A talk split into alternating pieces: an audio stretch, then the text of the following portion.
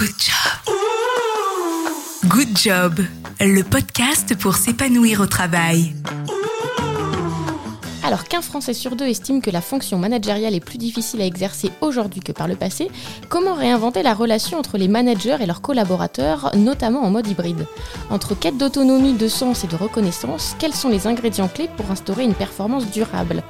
Mon invité, Charles de Fréminville, est DRH de l'entreprise Lucas. Il a aussi confondé la start-up Bloom at Work. Il a donc une double casquette qui va particulièrement nous éclairer sur ce sujet, car il est non seulement lui-même manager depuis plusieurs années, mais il est aussi aux premières loges pour observer les mutations en cours et partager les bonnes pratiques désormais incontournables. Bonjour Charles. Bonjour Fabienne. Comment vas-tu? Je vais au top. C'est la rentrée, alors forcément j'ai plein d'énergie.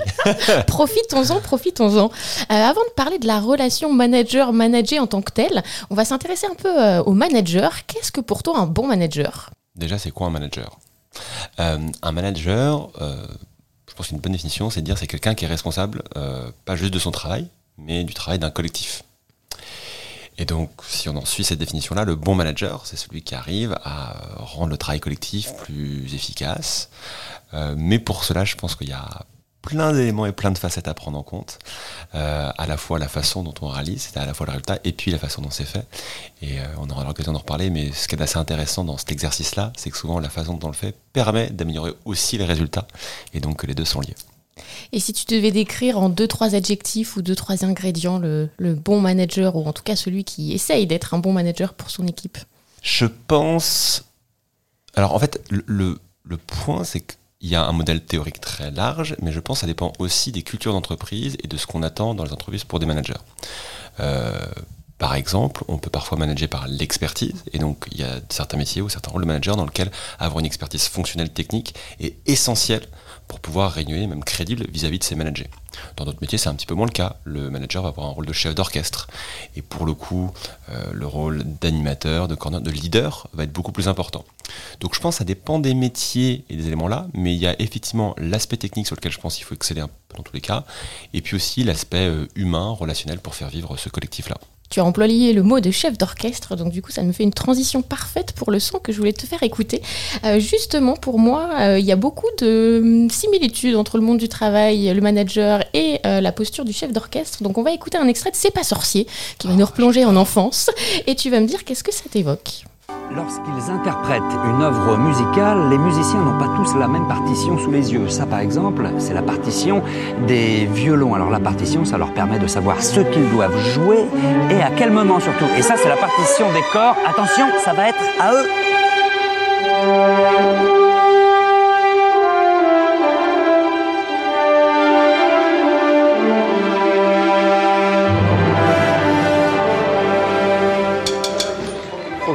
Sonorité immense à cet endroit-là, n'est-ce pas? Il faut vraiment que, que ça soit fortissimo. En tout cas, il y a un homme qui a toutes les partitions sous les yeux, c'est le chef d'orchestre. Mais il ne suffit pas de battre à la mesure pour être un grand chef.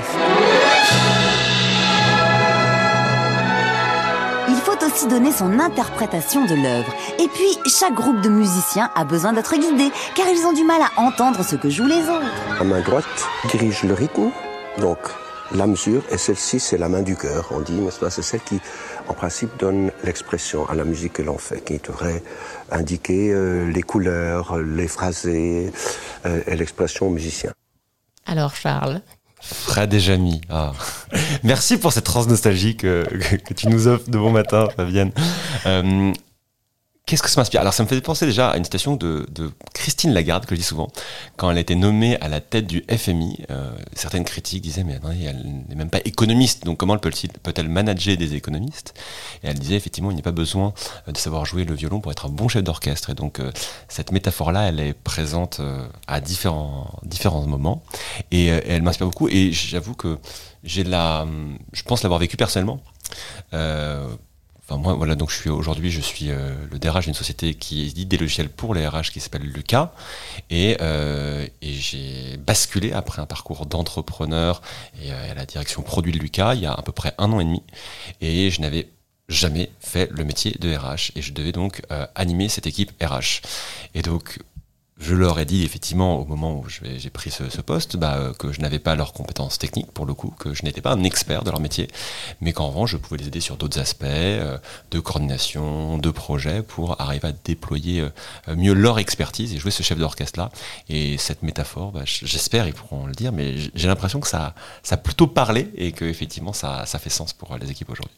Comment on fait, là encore, comme dans un groupe de musique, pour s'adapter aux particularités, aux singularités et peut-être adapter sa relation de manager avec chacun Ouais, il y a, toujours une part de flexibilité, puisque effectivement, euh, c'est même comme dans les rapports humains, quoi. Enfin, il y a euh, des cadres, des principes et des règles essentielles, mais effectivement, il faut pas être obtus, il euh, faut tracer parfois un cadre et puis même une ligne jaune à ne pas franchir, mais je, pense qu'un manager habile, c'est quelqu'un qui sait prendre en compte les particularités d'une personne, voire même les particularités de la vie d'une personne à un moment donné. C'est-à-dire que il se trouve, je crois, qu'on n'est pas une personne différente euh, au boulot et chez soi. En tout cas, on est une même personne. Puis parfois, ça peut lier. Donc parfois, il y a des événements qui, en fonction, bah, voilà, des périodes du temps, l'été, on peut juste prendre en compte ces particularités-là.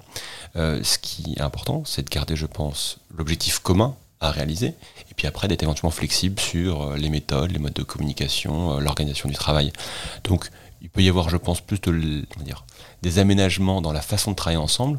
En revanche, sur l'objectif bah voilà, si j'ai une équipe entre guillemets de quatre commerciaux et puis qu'on dit mais toi en fait parce que t'es un, un peu fatigué, on va juste baisser tes objectifs annuels. Euh, enfin, il faut vraiment qu'il y ait un contexte en tout cas. Il faut quand même qu'il y ait une forme d'équité ou d'égalité sur certains métriques clés repères, je pense, entre ces managers et managers. Quel conseil cette fois pour euh, les manager euh, pour que la relation se passe bien? Parce qu'il euh, faut que ce soit dans les, dans les deux sens Quels seraient toi tes conseils quand on est membre d'une équipe pour essayer de fluidifier peut-être ou de rendre plus sereine ou plus efficace cette relation? Il y a un article que j'aime beaucoup qui s'appelle la Helpful Hierarchy et qui donne effectivement les différentes étapes qui peuvent rendre la vie d'un manager super chouette. et effectivement, ça commence par l'étape numéro 1 qui est globalement le problème spotter. D'abord, je dis rien, ensuite je spot les problèmes, ensuite j'identifie les problèmes, arrive à trouver des solutions pour les contenir, ensuite il y a proposer aussi des solutions par rapport aux causes racines qui sont posées, et puis même il y a un moment donné, c'est proposer des solutions, et puis euh, donc pour enfin une sorte de menu à choix pour le manager, pour qu'il dise bah voilà je préfère celle-ci, celle-là ou celle-là, puis après il y a un stade ultime, c'est voilà j'ai j'ai non seulement mis en place une solution, euh, voilà comment j'imagine la consigner, comment ça peut faire en sorte que ça n'arrive pas. Donc il y a une façon de se mettre à la place pour, je dire, pas faire gagner du temps, mais rendre les problèmes plus digestes, plus faciles, et simplifier la rentrée du manager dans le problème, si c'est des problèmes dont on doit parler, et, euh, et sa résolution. Donc sur, je pense, la, la, gestion des petits pépins qui peuvent arriver au quotidien, je pense que cette notion d'Elpool hiérarchie est, est, assez intéressante et j'invite euh, tous ceux qui peuvent nous écouter à aller sur Internet pour regarder ça. On ira voir. Qu'est-ce que le, modèle hybride change dans la relation euh, manager-manager? Est-ce qu'il y a des ajustements qui ont dû être faits ou doivent encore être faits peut-être? Ou est-ce que fondamentalement, ça ne change pas tant que ça les choses? Alors, je pense qu'aujourd'hui, la relation de travail hybride, elle impacte effectivement la relation manager et manager. Euh, sur une de ces mobilités qui est notamment euh, le, FaceTime. parfois en, en, termes de relation client, on parle de FaceTime comme étant le temps dans lequel on est en interaction face à face avec quelqu'un. Bah, c'est la même chose avec un collaborateur, il y a du FaceTime de management, c'est un moment où on est avec le collaborateur. Et c'est des moments dans lesquels on peut effectivement s'aligner, parler, poser des questions un peu au débeauté, qui euh, peuvent fluidifier la relation manager-manager. Parce qu'effectivement, en personne, on capte des expressions, on peut voir éventuellement si euh, quelqu'un euh, voilà, a je sais pas, le même fichier ouvert depuis un certain temps ou qui fait il fronce les sourcils, on se dit mais tiens mais qu'est-ce qui, se passe? Peut-être que je peux l'aider. Donc ça c'est des éléments, c'est des indices qui sont à la disposition du manager et qui sont effectivement plus faciles de capter lorsqu'on est en personne au bureau. Euh, donc ça c'est vraiment sur le cœur du métier et je pense c'est un des premiers impacts, c'est qu'effectivement moins on sera présent ensemble, plus sera difficile de capter ces signaux-là. Euh, alors on peut en capter d'autres si on est très très fort et qu'on arrive à déchiffrer les messages écrits euh, à distance par son manager. mais c'est, je pense, un premier, une première peut-être difficulté supplémentaire pour, pour un manager. Et puis un deuxième temps qui est, je pense, ces temps d'échange informels. la pause déjeuner, la pause café, c'est des éléments aussi qui permettent, je pense, euh, à la relation manager-manager, euh, alors si ce de se renforcer, au moins de s'humaniser encore plus et euh, de, créer du lien, peut-être même de créer de la confiance. Et précisément, tu me posais la question tout à l'heure des, des qualités d'un bon manager, je pense que c'est quelqu'un aussi qui s'inspire à la confiance. et pour revenir aussi à la question d'avant, un des éléments qui permet au manager, je pense, d'avoir une bonne relation avec son manager, c'est d'arriver de jouer le jeu de la confiance en étant aussi transparent sur les difficultés qu'ils peuvent, qu'ils peuvent avoir. Donc, ces éléments-là dans les interactions faibles et dans, euh, et dans le FaceTime, je pense, sont deux, deux changements, pas bouleversements, mais euh, deux difficultés supplémentaires, je pense, quand le travail est très hybride, parce qu'il y a aussi des méthodes, et en l'occurrence c'est ce qu'on fait chez Lucas, dans lequel on aime bien se retrouver ensemble, on a des beaux locaux chez Lucas, c'est pas évident à prononcer, mais c'est important de le dire. Comment on fait pour trouver aussi le bon équilibre entre l'autonomie, la flexibilité que demandent de plus en plus de, salariés, euh, mais aussi euh, euh, ben, l'équilibre avec, comme tu le disais, se voir, l'exigence sans pour autant tomber dans le contrôle, le, micromanagement, le fameux petit chef. Donc comment on fait pour trouver cette bonne distance? Je pense qu'il faut déjà creuser ce qu'on entend par autonomie et flexibilité. Je pense que ça dépend. Tout le monde ne recherche pas forcément à tout prix l'autonomie et la flexibilité. Beaucoup de gens cherchent à apprendre, euh, à, travailler, à, devenir des professionnels plus épanouis et plus forts dans leur domaine d'expertise. Euh, je pense par exemple, bah, chez Lucas en l'occurrence, nous on recrute 250 personnes chaque année, la moitié ce sont des juniors, donc des gens qu'on forme. Et euh, bien sûr, on, est junior, là bien sûr on aime cette idée d'autonomie, de flexibilité, euh, mais on a aussi envie d'apprendre un métier, euh, de devenir un super commercial. on a des gens qui arrivent chez nous et puis qui en moins de deux ans deviennent managers. Donc c'est aussi une vraie école dire, de travail, d'apprentissage. Donc c'est des éléments qui sont importants. Néanmoins, il y a quand même effectivement une volonté euh, globale de pouvoir être un peu plus flexible sur ses horaires de travail, etc. Et effectivement, c'est un besoin qui est légitime, mais qui doit se coordonner avec bah, les besoins du groupe. Et donc, à un moment donné, si tout le monde travaille un peu quand il veut et qu'en fait on a un point d'alignement et que personne n'est disponible, en tout cas, c'est pas possible de trouver une date, c'est compliqué. Donc, à nouveau, et je veux dire, c'est comme dans n'importe quelle relation, dans n'importe quel couple, la communication, c'est un, point important. Euh, après, il serait un peu facile, je trouve, de faire juste porter le chapeau au manager et dire, bah voilà, tu te débrouilles, puis tu trouves tes règles avec ton équipe, et puis basta. Je pense qu'il est aussi important que l'entreprise puisse donner un cadre euh, bienveillant, avec une marge de flexibilité, mais en disant, bah voilà, vous pouvez aussi avoir euh, je dire, la, le rythme de télétravail qui peut-être doit se situer entre tel et tel jour par semaine. Peut-être qu'on va juste vous offrir aussi le cadre de travail qui vous permet de vous retrouver bien. Voilà des comportements qui sont attendus. Voilà des exemples et des principes sur lesquels on ne dérogera pas. Et puis ensuite, vous pouvez les décliner comme vous le sentez dans votre équipe. Mais euh, je pense qu'il y a aussi une juxtaposition de, euh, d'un cadre sur l'autonomie et la flexibilité euh, de l'entreprise. Et puis le manager ensuite peut, peut, le faire avec son équipe à sa sauce. Et avec ta casquette justement aujourd'hui de RH, qu'est-ce que l'entreprise peut faire pour faciliter cette relation manager-manager, que ce soit en termes peut-être de, formation, mais aussi, ben là tu le disais, hein, le cadre est important. qu'est-ce que voilà l'entreprise peut faire pour essayer que ce duo marche bien? Avant de faire le qu'est-ce qu'on peut faire, il y a aussi le pourquoi on peut le faire. Et je pense que c'est un élément qui est absolument essentiel. Il y a plein d'éléments qui sont euh, essentiels pour une entreprise dans cette relation, enfin dans ce rôle du manager. D'une part, moi j'aime bien dire que c'est la courroie de transmission euh, de l'entreprise. C'est souvent la personne qui va être un peu au, front et en contact directement avec les, qu'on appelle les contributeurs individuels, donc les non-managers. Et donc ce sont des personnes qui sont un peu parfois les porte-voix de l'entreprise pour relayer les messages. Et donc ils vont avoir un rôle clé dans l'alignement de l'entreprise.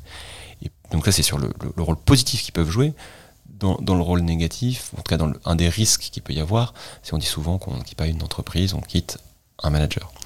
Et le rôle du manager est tellement prépondérant que euh, pour arriver à conserver ses talents et faire en sorte qu'ils se développent bien, ben, on a besoin d'avoir des managers qui euh, les inspirent, leur donnent envie, avec lesquels ça se passe bien. Donc le pourquoi, il est important. Et donc, comment arriver à gérer ça? Bah, Il y a plusieurs éléments. D'abord, je pense qu'il y a une formation. Euh, je parlais d'expertise du manager, c'est important, mais il y a aussi des techniques, hein, une posture qui est important et qui s'acquiert, qui s'acquiert sur le tas avec l'expérience, mais qui, s'acquiert aussi avec des éléments euh, parfois plus théoriques. Euh, donc, par exemple, si je prends le cas chez Lucas, nous avons d'ailleurs refait le parcours manager très récemment. Voilà, bravo à Maud qui a mené ce projet avec, avec talent.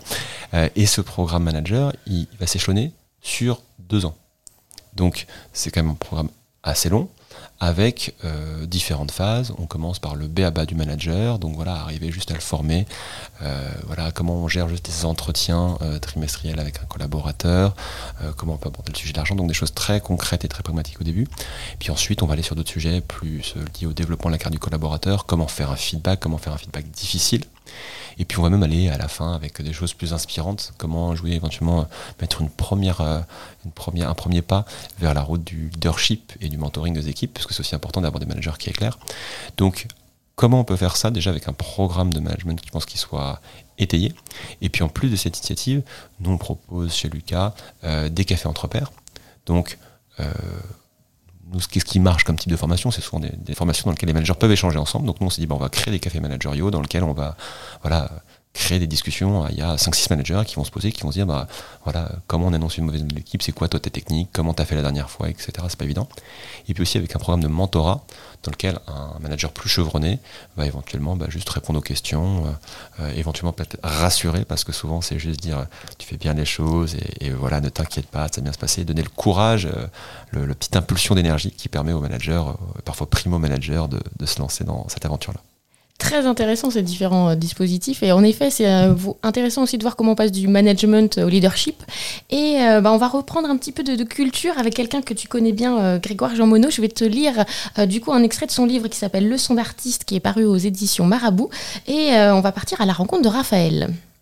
Raphaël figure avec Léonard de Vinci et Michel-Ange au nombre de ceux que la postérité a érigés au rang de génie absolu, et accessoirement aussi de Tortue Ninja. Toutefois, cette renommée posthume est sans doute bien fade comparée au prestige dont il jouissait de son vivant. Raphaël a même pas 30 ans et sollicité pour répondre seul à toutes les commandes qu'on lui adresse. Il s'est donc entouré d'assistants dont il supervise le travail au sein d'un atelier comptant jusqu'à une cinquantaine d'employés. Toutes les œuvres qui en sortent portent naturellement sa signature, mais sont en fait le fruit d'un travail collaboratif soigneusement organisé. En général, Raphaël établit la composition de l'œuvre, donne ses directives, guide ses assistants tout au long de la jeunesse du tableau et termine sa toile en apportant les dernières touches. Sa participation, évidemment, varie d'une œuvre à l'autre en fonction de leur dimension, de l'importance de la commande et de l'identité du client. Mais dans tous les cas, il semble que son engagement personnel soit réel, pas question d'apposer sa signature sur une toile dont la paternité serait usurpée. Cette façon de travailler n'est pas exceptionnelle. À la Renaissance, en Italie comme ailleurs, les peintres de renom ont tous leur petite entreprise. Ce qui est inédit chez Raphaël, c'est que contrairement à la plupart de ses pairs, il ne compte pas seulement sur de jeunes apprentis, mais aussi sur des artistes déjà confirmés. Le lien de subordination, alors, n'est plus de la même nature. Il ne repose plus sur l'expérience ni sur l'ancienneté, mais sur la reconnaissance de la supériorité du maître en termes de talent. Ce double statut de patron et de maître, de chef et de pédagogue, nous invite à nous questionner sur nos modes de management modernes. Raphaël exploite à son compte les compétences de ses collaborateurs, mais en retour, il les aide à développer leur savoir-faire. Son rôle est donc double.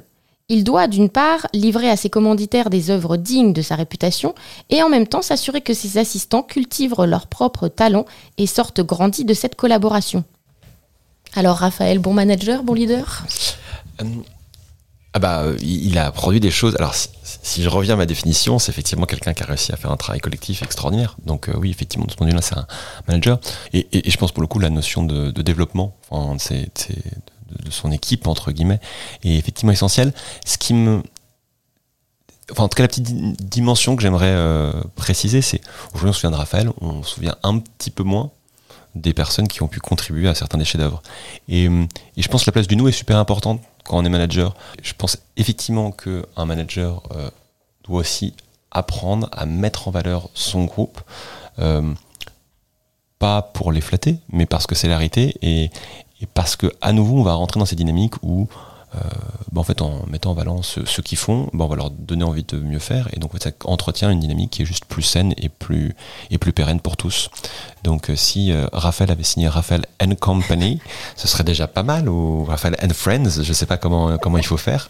Mais, mais je trouve ça assez intéressant. Et donc, ça passe à travers plein, plein d'éléments. Hein. Juste notifier bravo un tel pour ceci, au sein de l'équipe, en externe vis-à-vis de l'équipe.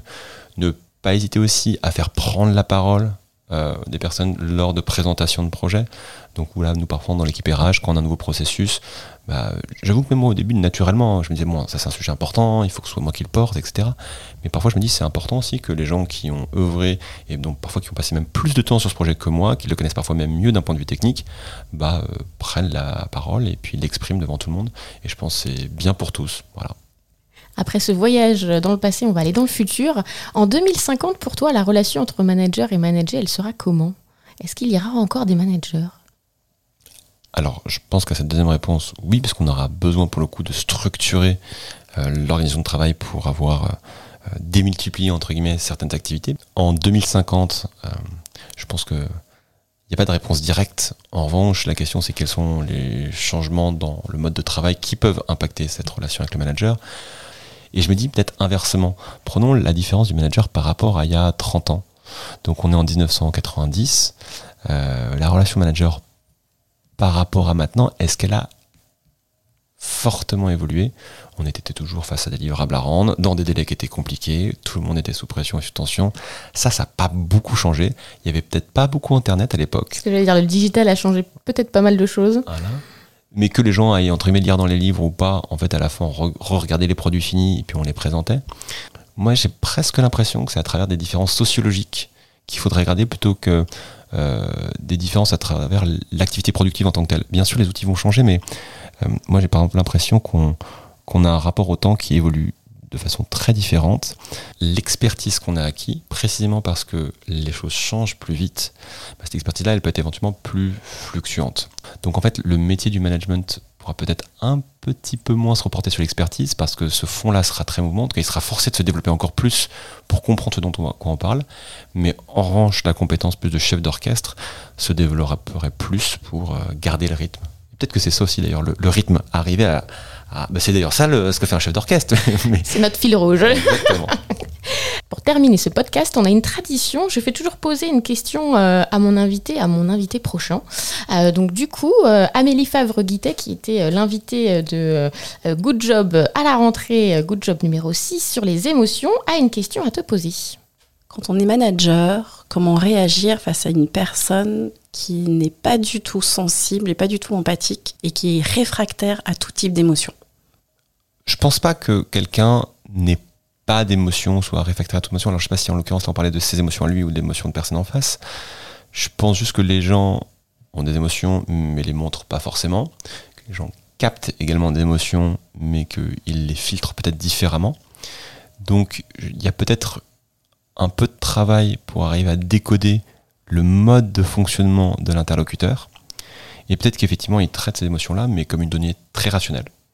Et peut-être qu'effectivement, parfois, il faut arriver à être très rationnel avec ce dont c'est le mode de langage.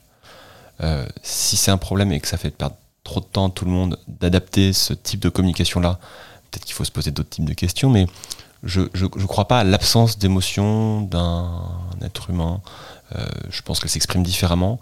Et euh, alors voilà, on connaît les différents langages de l'amour, il y a, il y a un, un livre assez sympa là-dessus, mais il y a sans doute les langages de l'émotion euh, au travail. Et, euh, et, parfois, des gens mettent un masque. Et, euh, et la question, c'est de dire, ok, tu as ce masque-là, mais peut-être quand même qu'on peut prendre en compte euh, ce qu'il y a derrière ce masque-là ou, ou ce qui peut filtrer à travers. Quelle serait ta question à toi pour mon prochain invité? Bah, sur le sujet qu'on a partagé aujourd'hui, le management et la relation manager-manager J'aimerais bien parce qu'en fait, je, pose cette question parce que j'ai envie d'écouter la réponse. Et donc, j'aimerais bien écouter quelque chose de sympa et d'aspirant. Et donc, j'aimerais bien, à toi, cher invité que je ne connais pas encore, que tu me dises et que tu me parles euh, une relation manager-manager. Ça peut être une que tu as vécue ou une que tu as observée, mais qui t'a semblé transformante pour le manager dans un bon sens du terme. Et donc, essayer de comprendre qu'est-ce qui a fait que ce manager, ou ce manager d'ailleurs, en tout cas ce binôme, a réussi à s'élever communément vers le haut voilà, quelque chose de très concret pour comprendre un peu leur, leur secret de sauce à l'un et à l'autre. Et là, là, tout le monde est en train de se repenser ces dernières années de travail et de se dire tiens, quelle a été la relation qui, moi, m'a peut-être changé Donc, merci Charles, parce que du coup, on va repenser un petit peu tous à, à, des bons moments et puis voir un petit peu comment on peut euh, aussi s'en servir pour la suite. Mais je te remercie, à bientôt. Mais à bientôt, merci à toi de cette invitation. Merci, bonne journée. Good job. Good Job, le podcast pour s'épanouir au travail.